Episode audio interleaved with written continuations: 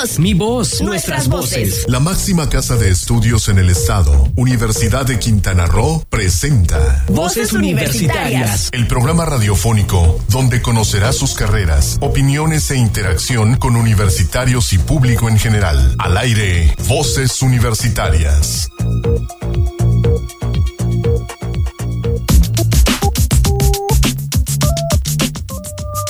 Muy buenas tardes, son las 4 con un minuto hora de empezar el programa Voces Universitarias, el programa de vinculación de la Universidad de Quintana Roo con la sociedad quintanarroense y con el público y el público en general. Así que estamos ya listos y preparados con un programa bastante interesante. Vamos a tener, vamos a dedicarlo al 18 de diciembre, que es el Día de los Migrantes, tan de moda hoy en día los migrantes por todos lados. Vamos a ver cosas en Quintana Roo somos un estado de migrantes, así que desde sus, in- sus inicios, así que... El mundo salvo África es un mundo de migrantes. Así es. Y tengo, como siempre, la grata compañía del doctor Alfredo Tapia Carreto, quien está aquí en los micrófonos conmigo. ¿Qué tal? En el programa 93. Don, 93. Don Héctor Zacarías, muchas gracias aquí en la producción, desde luego de sí. De CFM, porque me estaba acordando Sí, de, de- otros, de otros lares. Y es que como quitaron a Luis Miguel, ¿no? Para que entrara a voces universitarias y en CFM ponían a Luis Esa Miguel. Así como que se me quedó en la cabeza. Pero no. Bienvenidos a Voces Universitarias Radio. Estamos transmitiendo en vivo desde el 98. Punto 89.9 89.9 FM, también en Sol Estéreo en FM, en AM. en AM también, en internet. Voces Universitarias Radio, Sol 89.9 FM de, de Facebook, por un montón de lados. Y bueno, ya lo decías, tenemos un programa bastante variado, dedicado al, al Día Internacional del Migrante, pero empezamos con el quehacer de la División de Desarrollo Sustentable, que nos queda muy bien este último programa del año de Voces Universitarias Radio, para que el doctor Luis Manuel Mejía, quien nos acompaña en este primer segmento, director de la División de, de Desarrollo Sustentable, pues nos platique un poco sobre los logros de la división y sobre lo que esperamos lograr el año que entra. Bienvenido, doctor Luis Manuel Mejía. Hola, buenas tardes. Gracias por invitarme. Y es su programa. Efectivamente, aquí estaremos para platicar eh, lo más detallado posible sobre esos logros y esos eh, retos y metas para el 2019. Pues más que nada que sería. ¿Qué ha sido lo, cuál fue lo más trascendente este 2018 que está a punto casi de terminar académicamente para nosotros en la universidad? Eh, bueno, la universidad eh, tiene un proceso constante de mejora continua y de atención a, obtener una cierta calidad en sus programas.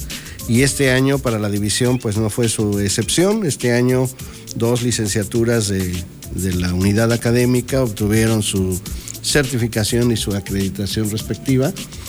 Eh, además de que iniciamos ya el, el, trabajo para la acreditación y certificación de otras dos más que vendrán en el siguiente año. Así es. ¿Y esto qué, qué, qué tanto le dice a la gente como logro? ¿Por qué es un logro la certificación? Eh, bueno, la certificación, el, el, poder tener programas de calidad eh, reconocidos por, en este caso, los comités interinstitucionales de la educación superior o bien por eh, organismos como en este caso CONAED que certifica al programa de gestión de servicios turísticos, pues nos permite eh, primero ofrecerle al estudiante una educación de cierto nivel de calidad en donde hay eh, una serie de rubros que tiene que ver con el profesorado, que tiene que ver con la infraestructura, que tiene que ver con los, el apoyo mismo y en el desarrollo mismo de cada licenciatura. Eh, y que entonces los estudiantes, bueno, pues eh, están en un programa, eh, estudiando en un programa competitivo a nivel nacional. En, en algún momento intentaremos si llegaremos a los estándares internacionales.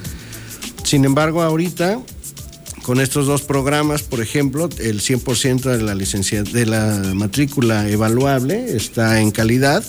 Esto significa que todos nuestros programas evaluables, tanto de licenciatura como de posgrado, pues cumplen con un cierto requisito eh, establecido por estos organismos.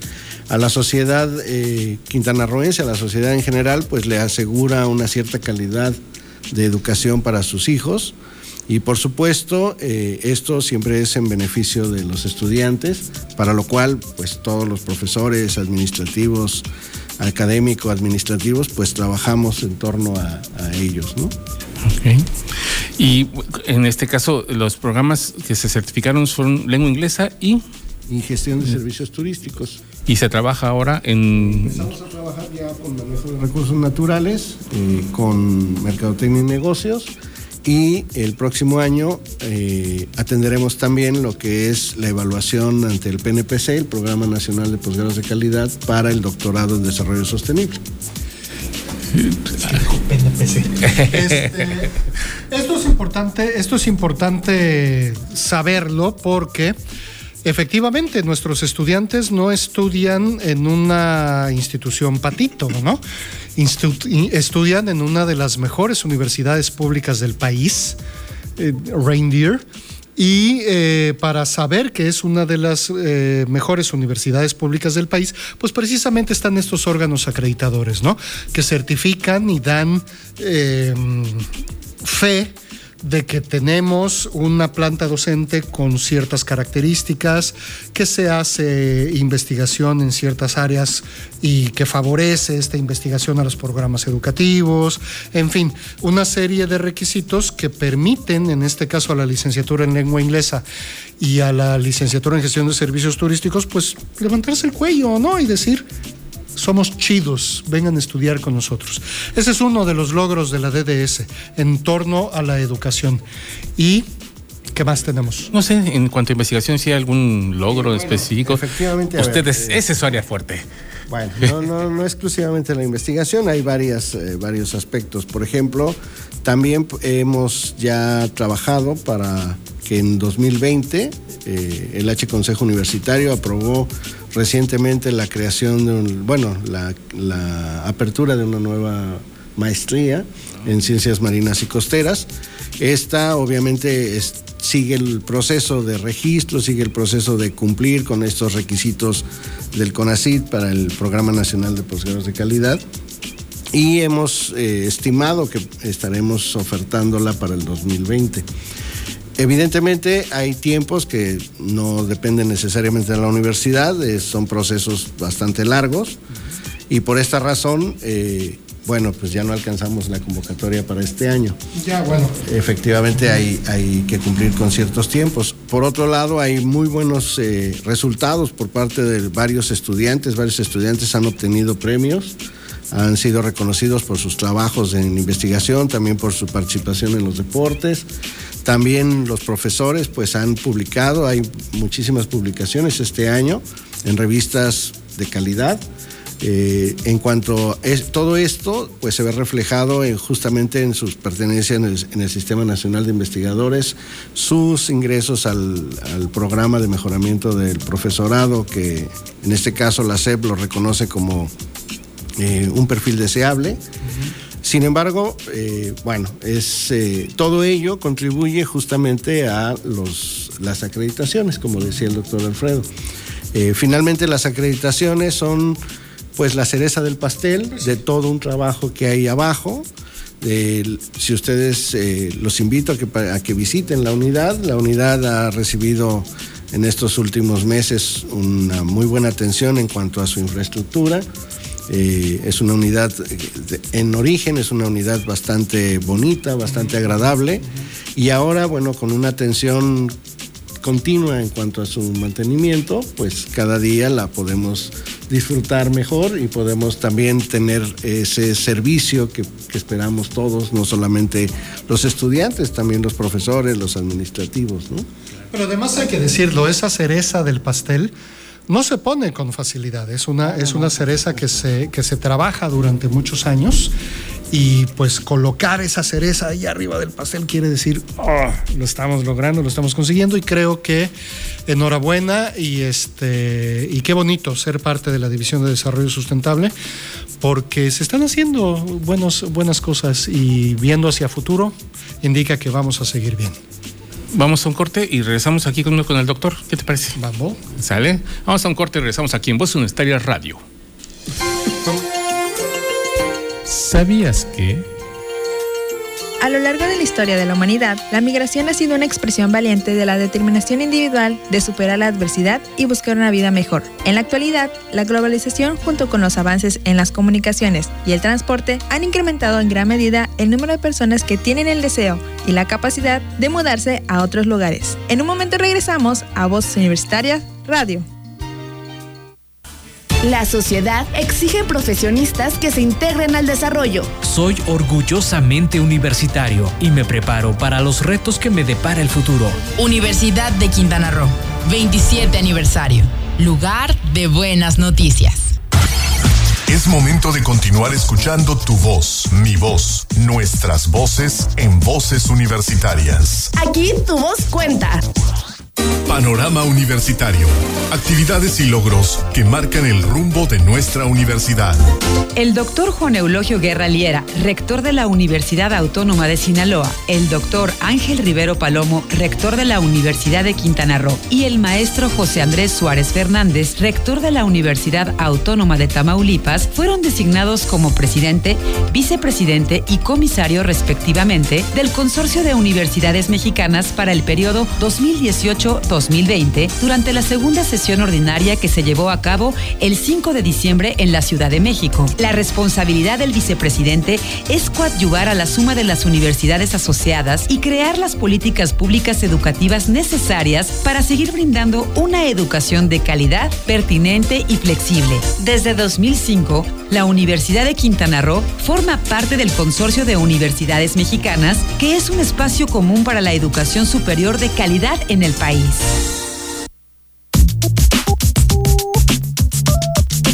Regresamos a Voz Universitaria Radio. En este segundo segmento continuamos con el doctor Luis Mejía y ahora hacemos un cambio de colaborador. Ahora nos acompaña Cristina Cumul. Este es el último programa del año y no queríamos dejar de, de, ponerle en marco porque es quien hace la voz en off de este programa, quien hace las noticias, el sabías qué, la ciencia en México.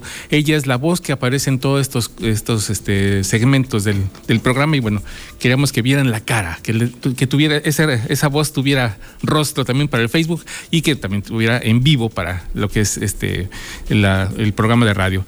Cristina, muy buenas tardes. Hola, ¿qué tal? Muy buenas tardes. Gracias por la invitación. En serio, estoy muy agradecida. Sí, sé que doy la voz en Sabías qué, en La Ciencia en México y en todo, pero ni enterada, no, no creí que podría venir hoy. Muchas gracias por la invitación, en serio. No, pues al contrario, queríamos que, que estuvieras presente en este último programa del año para que te conozcan más.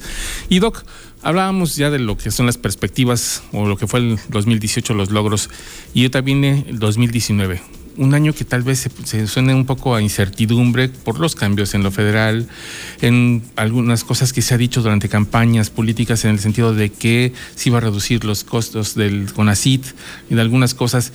¿Hay alguna incertidumbre de parte de, de los académicos para este 2019? Eh, bueno, todos tenemos cierta incertidumbre. Efectivamente, eh, aún en cuanto a presupuesto, no solamente para las universidades, sino para los centros de investigación o para los consejos como el Consejo Nacional de Ciencia y Tecnología, pues aún no está totalmente definido el presupuesto y esto provoca pues cierta incertidumbre que va desde las becas, los proyectos, también eh, los financiamientos que podemos obtener para el desarrollo de nuestras actividades. Sin embargo, bueno, eh, la universidad efectivamente se ha posicionado en un muy buen lugar a nivel nacional. Eh, hemos trabajado en distintos, mencionamos hace rato, en distintos aspectos, ya sea desde el profesorado, con los estudiantes, con la movilidad misma. Y obviamente, pues sí, vamos a tener cierta incertidumbre. Sin embargo, pues esperamos la, en lo general que todos estos logros, que todos estos trabajos, como decía el doctor Alfredo hace un momento, no es un trabajo de hoy, es un trabajo de años, pues que todo ese trabajo repercuta en una buena decisión para nuestra universidad y nuestro quehacer universitario. Esto pues obviamente tiene mucho que ver con los estudiantes, tiene mucho que ver con lo que los estudiantes pueden recibir. Ahora tenemos un 100% en, el, en matrícula de calidad tenemos un muy buen número, eh, no el definitivo, pero un muy buen número de profesores en el Sistema Nacional de Investigadores, en el, eh, con perfil deseable en el PRODEP. tenemos ciertos números eh, positivos sobre las titulaciones, sobre los egresos, pero eso pues no acaba hoy. La empleabilidad también es algún factor muy importante para nosotros como universidad, ¿no? La empleabilidad, el, que saliendo los alumnos ingresen al poco tiempo este, al mercado laboral en sus áreas de estudio, eso es algo muy importante porque a nivel nacional no todas las universidades tienen esta empleabilidad. nosotros estamos en tres meses saliendo de la, de la, escuela, los alumnos se encuentran trabajo en, en su área. Todo esto, bueno, al final, pues debe de continuarse fortaleciendo, trabajando para este 2019 y más adelante. En realidad, eh, las acreditaciones o el tener eh, los programas reconocidos, pues como mencionábamos, sí, es un gran logro, pero también es algo que se hace de manera constante y continua. Este año le tocó a dos licenciaturas, el próximo año le toca dos licenciaturas un programa de posgrado, el siguiente año, bueno, pues le tocará otro programa de posgrado y es algo que lo hacemos de manera constante. Por otro lado, eh, también eh, tenemos profesores que, que regresan después de sus estudios de doctorado, profesores que se incorporan a los estudios de doctorado este año que, que termina y el próximo año también, ya se está proyectando. Entonces, al final, eh, bueno, pues la meta es eh, poder seguir ofreciendo una educación de calidad, poder seguir funcionando como una universidad de calidad a nivel nacional y en algunos eh, rubros y a nivel internacional con reconocimientos muy claros. Otros tendremos que seguir trabajando para lograrlos, no significa que lo hayamos hecho todo. Eh, al final, eh, mucho lo podemos observar en las movilidades que obtenemos para los estudiantes y las mismas movilidades que los estudiantes nos buscan para venir. tiene mucho que ver nuestra posición geográfica a nivel mundial, pero también todas estas eh, estrellitas y medallas que vamos obteniendo con el paso del, tiempo y que lo van obteniendo todo el mundo en la comunidad universitaria, desde una gestión eh, de calidad, eh, un profesorado con altos índices de calidad y por supuesto estudiantes que van destacando en diferentes aspectos de su formación integral. De hecho, quiero destacar algo muy importante y es acerca de que el próximo año, para los que entraron en gestión de servicios turísticos, se les añadió más horas al momento de hacer sus prácticas profesionales. Esto yo creo que está muy bien porque en mi caso yo he hecho dos prácticas profesionales y me han servido bastante, tanto como en lo estudiantil y en lo laboral, porque de hecho te motiva y te ayuda y es, es mejor la práctica que la teoría en estos momentos, al estar en el hotel, aprender cosas nuevas y que te recomienden, por ejemplo, en mi caso, en el área de, de recepción, me han dicho que, que me van a recomendar en el hotel y eso está muy bien porque tú no solo aprendes en el aula qué es lo que se tiene que hacer en recepción, sino que allí mismo aportas más y con las horas sumadas, yo creo que para mí dos meses, sinceramente, siento que me quedó muy corto. Entonces, al añadir estas horas, yo creo que a los estudiantes del próximo, de esta generación, van a estar un poco más preparados en ese rubro. Pero pues sí, yo creo que es algo muy importante. E, esta acción que mencionas, por ejemplo, de añadir eh, horas o de mejorar alguna asignatura, es un proceso constante que los profesores realizan justamente en esa revisión del plan de estudios. Y esto va junto con eh, el, mantener un plan de estudios actualizado, vigente, relevante para las necesidades propias de la región, de las necesidades propias del estudiantado. Entonces, efectivamente, constantemente hay cambios eh, justamente para esa mejora. En este caso, bueno, tú mencionas unos, pero hay otros cambios que, evidentemente van repercutiendo poco a poco y que a la larga, efectivamente, los estudiantes son beneficiados y también, eh, bueno, pues en sí toda la sociedad. Es algo parte de la mejora continua y por no, yo no voy a decir de, qué universidad vengo, pero en mi universidad mi plan de estudios tenía 25 años y nunca se había renovado, ¿no? Por decir algo. Y aquí yo he visto cómo simplemente turismo. Pues, cuando yo entré había un profesional asociado, después había, había dos profesionales asociados y una licenciatura, después había un programa integrado, después hubo otro cambio, ahora es por gestión de servicios turísticos, luego se le, se le añadieron los idiomas, en fin, es una parte que siempre ha estado en movimiento. los programas siempre son algo dinámico y responden a esas necesidades que, que vienen de la sociedad. Es algo que también a mí me, me gusta mucho de la universidad, el que se puede responder no solamente a lo que es el Estado, sino hasta lo que son las regiones, ¿no? Tenemos aquí turismo y un turismo que es para todo lo que es, se ve parques, se ve lo que es este, alimentos y bebidas, se ve lo que es reserva, se ven las diferentes partes de lo que es el turismo que tenemos en Cozumel. En, aquí enfrente, en Playa del Carmen, tenemos eh, eh, lo que es este, administración hotelera, porque ahí están los grandes hoteles. Entonces, eh, también esa adaptación que tiene la universidad hacia los, hacia los entornos es algo muy, muy bueno. Sí, bueno, la universidad se debe necesariamente a la sociedad. Efectivamente, lo que mencionas hace algunos años, no voy a decir muchos para que no nos sentamos tan mal, pero hace algunos años, bueno, la competitividad no era tan grande como ocurre ahora. Y entonces, eh, pues muchas universidades mantenían sus programas tradicionalmente porque les había funcionado en algún momento la fórmula y lo mantenían por 20, 25 años. Hoy en día, dada la competitividad que existe y justamente esta competitividad y competencia que existe entre los egresados, pues nos lleva a esa actualización y a esa búsqueda de la vigencia y de la relevancia, justamente para atender las necesidades de una sociedad demandante todo el tiempo y cambiante y, con muchísimas necesidades. Pues doctor, por desgracia se nos está escapando el tiempo. ¿Algo más que, usted quisiera añadir para este 2019 en este último programa de Voces Universitarios del 2018? Bueno, ok, con último programa del 2018, ¿verdad? Sí, sí, sí, este, no, bueno, eh, realmente eh, una felicitación a toda la comunidad universitaria. Eh, primero, pues por las fiestas que se avecinan, pero también por haber eh, cerrado sus ciclos, eh, cursos y demás, este, con sus altas y sus bajas, como todo proceso de, enseñanza-aprendizaje que tenemos en la, en la universidad. Y no me queda más que invitarlos, pues cada día a trabajar para, para ser mejores. Hoy probablemente algunos compañeros, pues eh, no hayan aprobado alguna asignatura, tengamos algunas cosas pendientes, pero pues esto es un proceso constante y continuo. La educación superior no puede quedarse estancada bajo ningún motivo, ningún momento, y entonces pues la invitación es a seguir trabajando para, para lograrlo. Perfecto.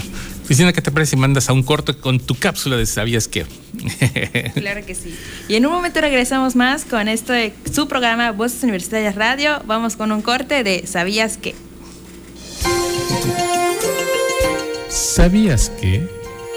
Esta nueva era y sus migraciones ha creado retos y oportunidades para sociedades en todo el mundo. También ha servido para subrayar el vínculo que hay entre migración y desarrollo, así como las oportunidades que ofrece para el co-desarrollo, es decir, para la mejora concertada de las condiciones económicas y sociales tanto en el lugar de origen como en el destino. En un momento regresamos a Voces Universitarias Radio. Con innovación y liderazgo afrontamos los retos tecnológicos sin descuidar nuestros valores y principios. Universidad de Quintana Roo, 27 aniversario. Lugar de buenas noticias. Es momento de continuar escuchando tu voz, mi voz, nuestras voces en voces universitarias. Aquí tu voz cuenta.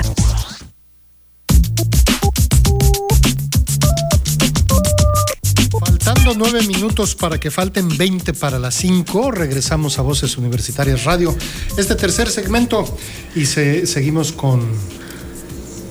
¿Qué? tú? Ya se me fue el avión. Pues ahorita seguimos con... El avión, la cápsula, la, segunda parte. De la música, nos quedamos nos quedamos con la primera parte del rock progresivo en México, cómo se dio este movimiento en nuestro país, en nuestra tierra, y va la segunda parte muy interesante, sobre todo porque te diste una buena tarea de, encontrar estos grupos mexicanos, cómo encajan en los nuevos eh, subgéneros y tanto estilo que se deriva del rock progresivo.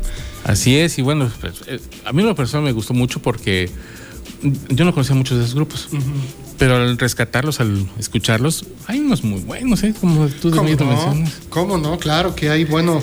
Eh, Mira, eh, así como pusiste en la primera parte del rock progresivo en México, ¿cómo nos quejamos? Oh, mexicanos teníamos que ser, ¿no? Si no nos quejamos, no somos mexicanos, ¿no?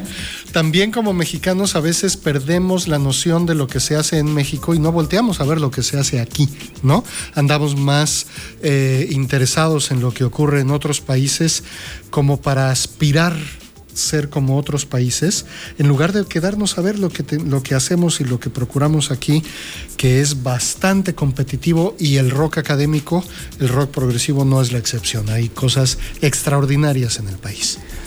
así que, que parece ping pong aquí nomás estaba volteando para aquí para allá.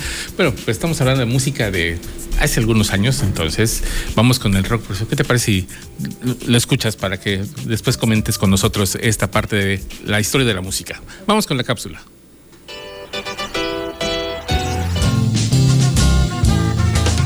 Historia de la música por voces universitarias.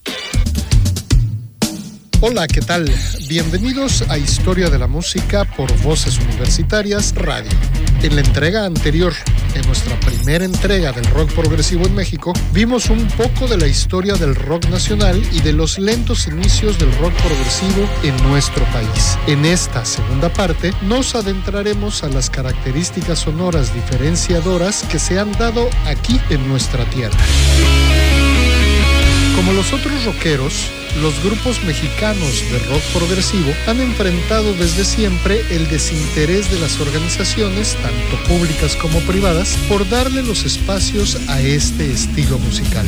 Pese a todo, hay en el universo del rock progresivo por lo menos una docena de bandas que han destacado en el plano nacional y han trascendido al plano internacional.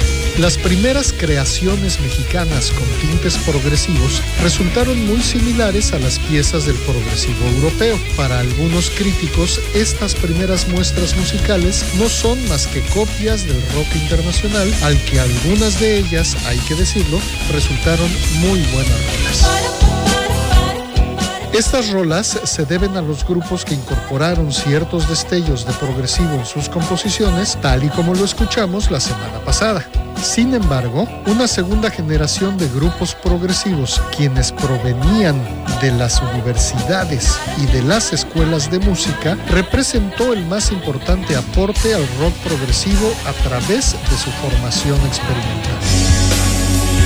Luego surgieron agrupaciones mucho más innovadoras. Esta segunda oleada de bandas progresivas desarrolló composiciones híbridas o eclécticas que incluían sonidos propios del rock en oposición o río, por sus siglas en inglés, un subgénero del progresivo, la música prehispánica, la electrónica y la experimental. Esta segunda etapa del rock progresivo mexicano es considerada la más prolífica.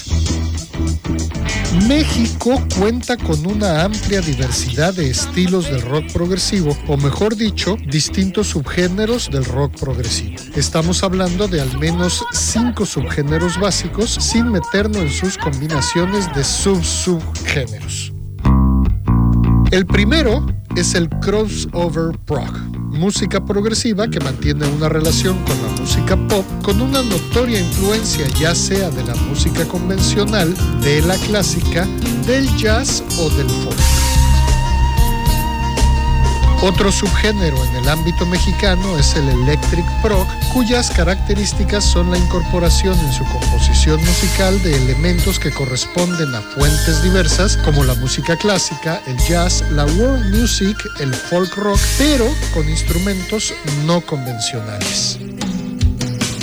Asimismo, el rock progresivo mexicano está presente en el metal progresivo experimental, subgénero que, a diferencia del metal progresivo que se enfoca en la instrumentación tradicional, el metal experimental incluye en el sonido general elementos musicales muy propios, muy únicos. En cuanto al progresivo heavy, subgénero cuyo principal elemento determinante es la distorsión producida por la guitarra eléctrica, que le da esa tonalidad pesada, en donde también hay buenos grupos nacionales. Finalmente, el quinto subgénero por el cual ha rondado el progresivo mexicano es el progresivo jazz fusión, que como su nombre lo indica, cuenta con elementos musicales del rock y del jazz fusionados, pero también está muy influenciado por otros estilos musicales, pues en sus orígenes el jazz rock proveniente de las grandes influencias de músicos del soul, el jazz, el rhythm and blues, por supuesto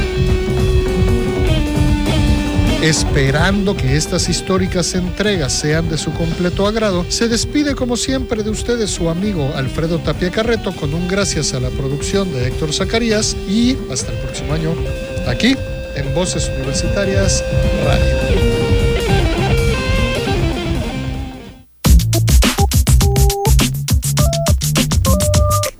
Ya deberíamos, eh, ya deberíamos de pagarte por hacer producción bien, Bien. ¿Qué tal, Cristina? ¿Qué te pareció este rollo del rock progresivo mexicano? Me gustó mucho, tan solo de escuchar todos esos soniditos ahí, sí me gustó mucho, pero yo les dejo mal porque de yo de rock, no. No es lo tuyo el rock. No, de ahí no soy. no eres nativa de ese lugar.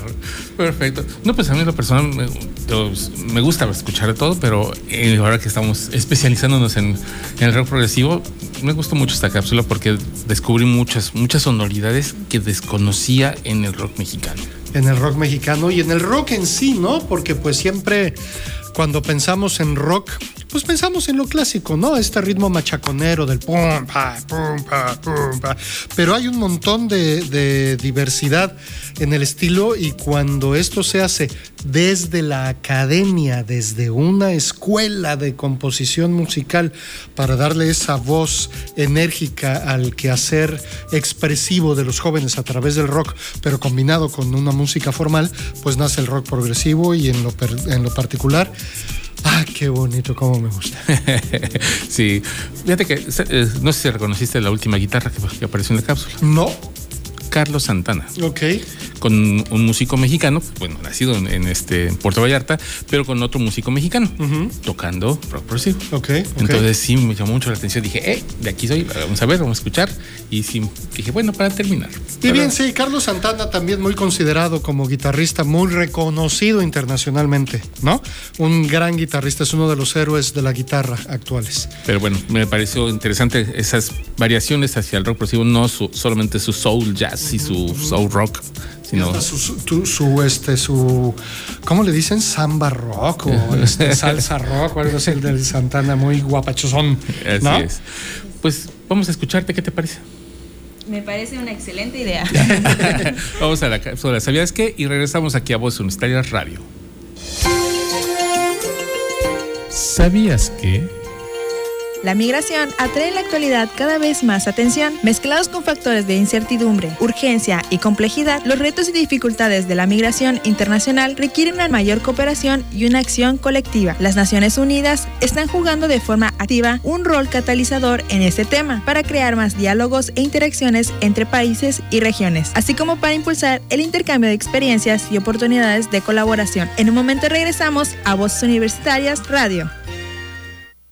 Nuestras raíces se fomentan en mi universidad. Con ética educativa y vinculación social, preservamos nuestros valores culturales. Universidad de Quintana Roo, 27 aniversario. Lugar de buenas noticias. Es momento de continuar escuchando tu voz, mi voz, nuestras voces en voces universitarias. Aquí tu voz cuenta. Estamos de regreso, 4.45, estamos de regreso exactamente en Voz Universitaria Radio para continuar con esta parte, este segmento donde presentamos la ciencia. La ciencia. Finalmente, bueno, pues, ¿qué, qué es una universidad sin ciencia y sin producción científica? Y bueno, un país también sin ciencia, y eso es algo que queremos rescatar, cómo están los científicos mexicanos en diferentes partes del mundo y aquí en México, en las universidades mexicanas, produciendo ciencia y a lo largo de todo este año, sí, a lo largo de todo este año, desde febrero hasta la fecha, hemos estado trabajando con estas cápsulas que son bastante interesantes y la voz que siempre hace esa, esa, parte es eh, Cristina, que nos acompaña esta tarde aquí con en, el, estudio. ¿Qué te ha parecido esa, esa sección a ti? ¿Cómo la has vivido? Creo que me gustó bastante porque aparte de que yo voy y la grabo, básicamente aprendo porque lo estoy leyendo y, me, voy descubriendo cosas nuevas y digo, wow, esto no lo sabía, esto nuevo que estaban haciendo, una investigación y todo lo demás. Entonces yo creo que mi favorita entre todos los que grabo es la ciencia en México. Es donde más hemos visto pues, éxitos y, logros importantes en entre las universidades mexicanas y, científicos mexicanos que están en el exterior estudiando ya su doctorado, estudiando o como investigadores en universidades extranjeras, con el apoyo obviamente del CONACYT. Aquí nos apoyamos muchísimo en los textos del CONACYT y de, eh, de Conversation, que es un conglomerado de diferentes universidades que están sacando también información científica, difusión científica y bueno, utilizamos esas, esas fuentes. Muy bien, muy bien. Pues este, Cristina, ¿qué te parece si nos presentas la cápsula de hoy? ¿Sobre qué trata tú? ¿De qué trata esta ciencia en México? Es acerca de las la pesquería, exactamente, cómo el cambio climático afecta a la pesquería en diversas partes del mundo. Y en este momento, en la Ciencia en México, vamos a hablar exactamente de... El caso mexicano. El caso mexicano. Y pues, vamos, de una vez. De una vez, que escuchamos. La ciencia en México.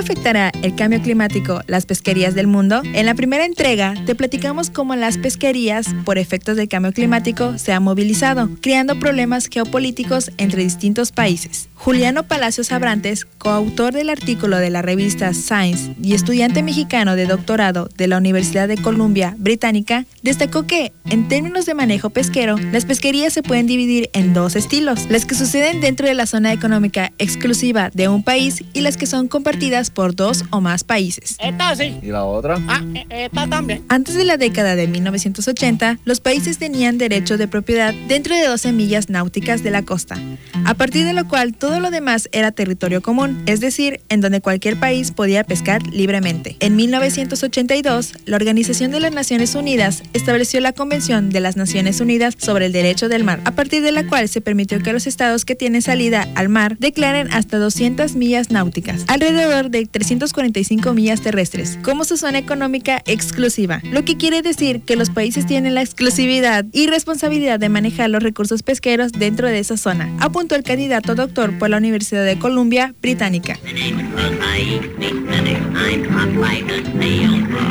A partir del acuerdo se generó lo que los investigadores llaman stocks fronterizos, que son un tipo de recursos pesqueros que pasan distintos estadios de su vida en diferentes países. Por ejemplo, el salmón que proviene de Canadá y pasa un tiempo en Estados Unidos y la sardina que en México comparte con el estado de California en Estados Unidos. Otra clasificación corresponde a las grandes especies migratorias, como el atún, que va desde Europa hasta el Golfo de México, o de Japón a Canadá, Estados Unidos, México y vuelve a cruzar el Pacífico. Juliano Palacios Abrantes realiza actualmente como parte de su tesis de doctorado una investigación a detalle sobre lo que ocurrirá en México, Estados Unidos y Canadá para conocer cuántas y qué especies llegarán a cada una de estas regiones, así como cuándo y en qué proporción podrían ocurrir. Supongamos que de aquí a 20 años el modelo señala que vamos a tener una nueva especie, pero en realidad solo va a ser alrededor de 100 kilos. Probablemente esa pesquería no va a tener ninguna relevancia, pero si el modelo señala que va a haber una nueva especie y que su abundancia será de miles de toneladas de captura al año, entonces eso ya implica una cuestión en nivel de manejo pesquero, así como de relaciones internacionales, ya que probablemente algún país vecino está perdiendo parte de estas toneladas.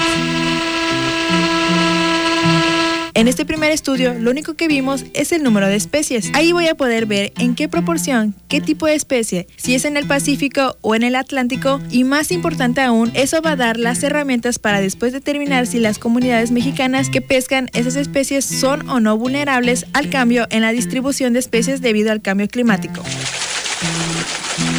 Este cambio de distribución tiene potencial de generar verdaderos conflictos internacionales entre países vecinos. Y no solo países vecinos sin previa colaboración, sino países vecinos que históricamente han colaborado y que entran en conflicto, lo que perjudica las relaciones internacionales. También tiene el potencial de bajar el rendimiento pesquero y llevar a la pesca a que no sea sustentable. Finalizó.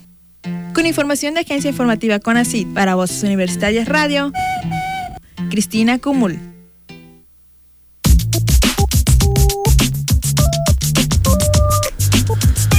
La ciencia que nos dice que tenemos que tener cuidado porque vienen este cambio climático no, no solamente afectaría las, las, migraciones humanas, que ya están afectando, días de migrante, lo estamos viendo también como el cambio climático está afectando eh, para la, migración humana y también para las especies. Así que... Ay, Dios. Dentro de todos los fenómenos, no todos los fenómenos, dentro de muchos de los fenómenos, tanto sociales como climáticos que están ocurriendo en la Tierra, pues apuntan a eso, ¿no? Al rollo del cambio climático, precisamente, y en, y en torno al, Día Internacional del Migrante, eh, hay, bueno, eh, hay una pelea, una discusión muy fuerte entre dos posibles razones de esta migración, por ejemplo, colectiva de Centroamérica hacia Estados Unidos. Una teoría conspirativa dice que es un urdid eh, planeado totalmente por Trump para desestabilizar la salida de Peña Nieto y la entrada de, de Andrés Manuel López Obrador, mientras que otra teoría defiende que es una cuestión también que tiene que ver con cambio climático, ¿no? Este éxodo hacia el norte. Sí, el cambio climático es real, aunque no lo crean, sí es real.